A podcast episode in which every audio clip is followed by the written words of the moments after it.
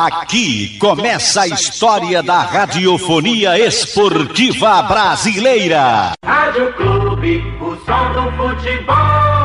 Boa tarde para você, um grande abraço ao meu amigo ligado aqui no Canhão do Nordeste, a Super Rádio Clube de Pernambuco. Pois é, Santa Cruz eliminado de mais uma competição. Primeiro foi a Copa do Nordeste, lanterna do seu grupo com apenas três pontos, ou seja, dos jogos que fez, apenas uma vitória dentro da competição. E ontem perdeu para o Cianorte, 1 a 0 e foi eliminado da Copa do Brasil e também deixando de ganhar 1 milhão e 700 mil reais. Queria ajudar bastante o Santa Cruz na caminhada desta temporada. O tricolor está de volta para casa e no próximo domingo tem o clássico contra a equipe do Náutico. E hoje pela manhã, a direção do Santa Cruz oficializou a contratação do técnico Alexandre Galo, que será o treinador do Santa Cruz no restante da temporada. Galo chega para comandar o Santa Cruz no Pernambucano e também no Campeonato Brasileiro da Série C. Vamos ouvir o técnico interino Roberto de Jesus, que falou assim logo após a derrota para a equipe do Cianorte. Eu sou Roberto Jesus, gostaria que comentasse os tempos distintos, primeiro e segundo tempo. Olha, o o jogo se iniciou como nós esperávamos, né? a equipe do Cianorte tentando propor o jogo. Eu fiz da mesma forma. Eu optei por colocar um time mais avançado, né?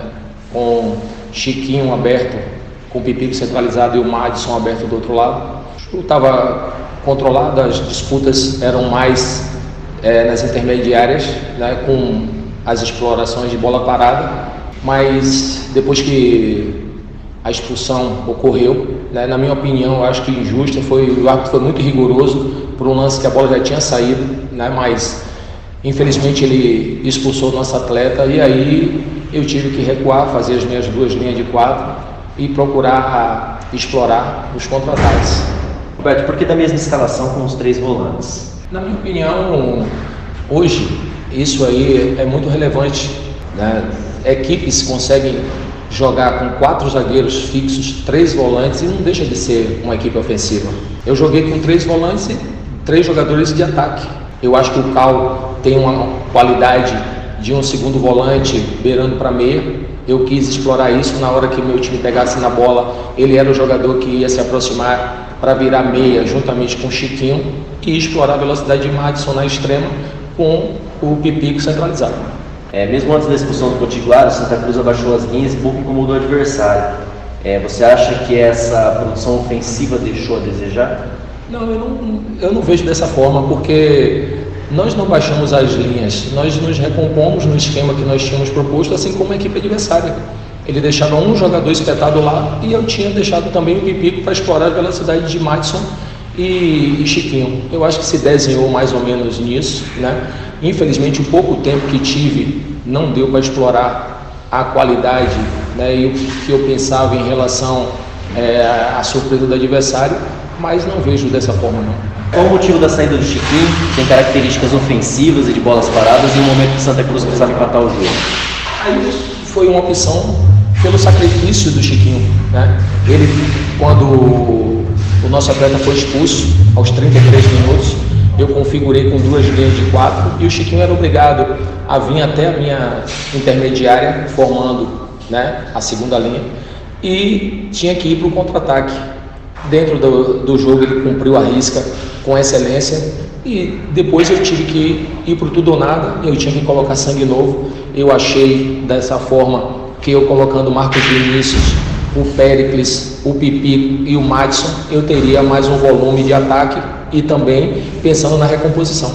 Este Roberto de Jesus falando aqui no Canhão do Nordeste. Daqui a pouco eu volto com outras do Tricolor do Arruda aqui em Bola ao Centro. Sem clube, não há futebol. Ok, estamos de volta aqui no Canhão do Nordeste para falar do tricolor do Arruda, que ontem foi eliminado em mais uma competição. Primeiro foi a Copa do Nordeste, onde o Santa Cruz foi lanterna do seu grupo e ontem perdeu para o Cianorte por um tento a zero e foi eliminado da Copa do Brasil, deixando também de ganhar 1 milhão e 700 mil reais, que seria a premiação para passar a próxima fase da competição. O Santa Cruz retorna para a capital pernambucana no próximo domingo. Já tem um clássico pelo estadual contra a equipe do Clube Náutico Caparibe e será comandado pelo novo treinador Alexandre Galo, que chega hoje à capital pernambucana e já comanda o Santa Cruz nesse jogo diante da equipe do Náutico. O tricolor do Arruda, que já contratou 15 reforços para a temporada, anunciou o Ebert, o zagueiro que estava no futebol polonês, e também o goleiro Geaz, que começou na base do tricolor do Arruda, além de Augusto César e Fernando Pilete, que já ficou no banco no jogo de ontem diante da equipe do Cianorte. Muito trabalho pela frente. Terá o novo treinador Alexandre Galo, que comanda em duas competições a equipe do Santa Cruz. Galo que chega para o Santa Cruz com contrato até o final da temporada. A expectativa é que com sua experiência consiga colocar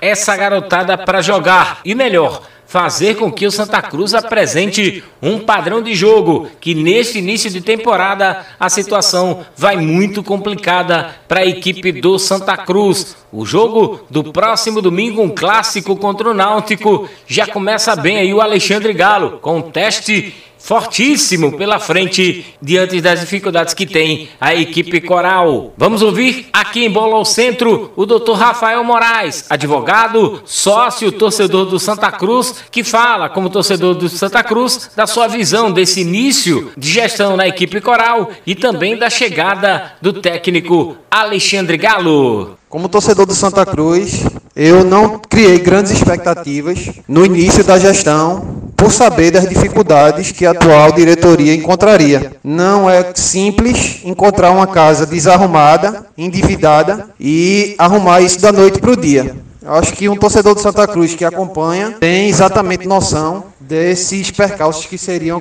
que seriam apresentados.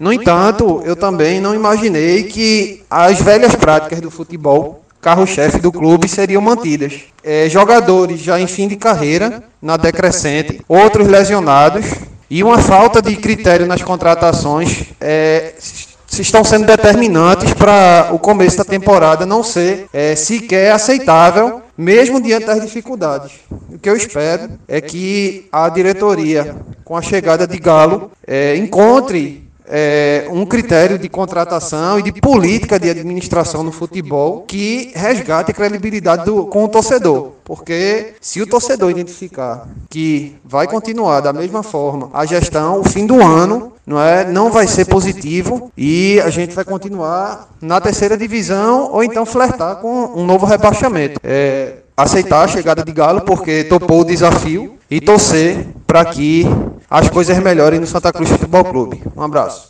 Este doutor Rafael Moraes falando aqui na Clube de Pernambuco. O Santa Cruz retorna para casa e domingo tem um clássico nos aflitos contra o Náutico. A partida é válida pelo Campeonato Pernambucano de Futebol. Sem clube não há futebol.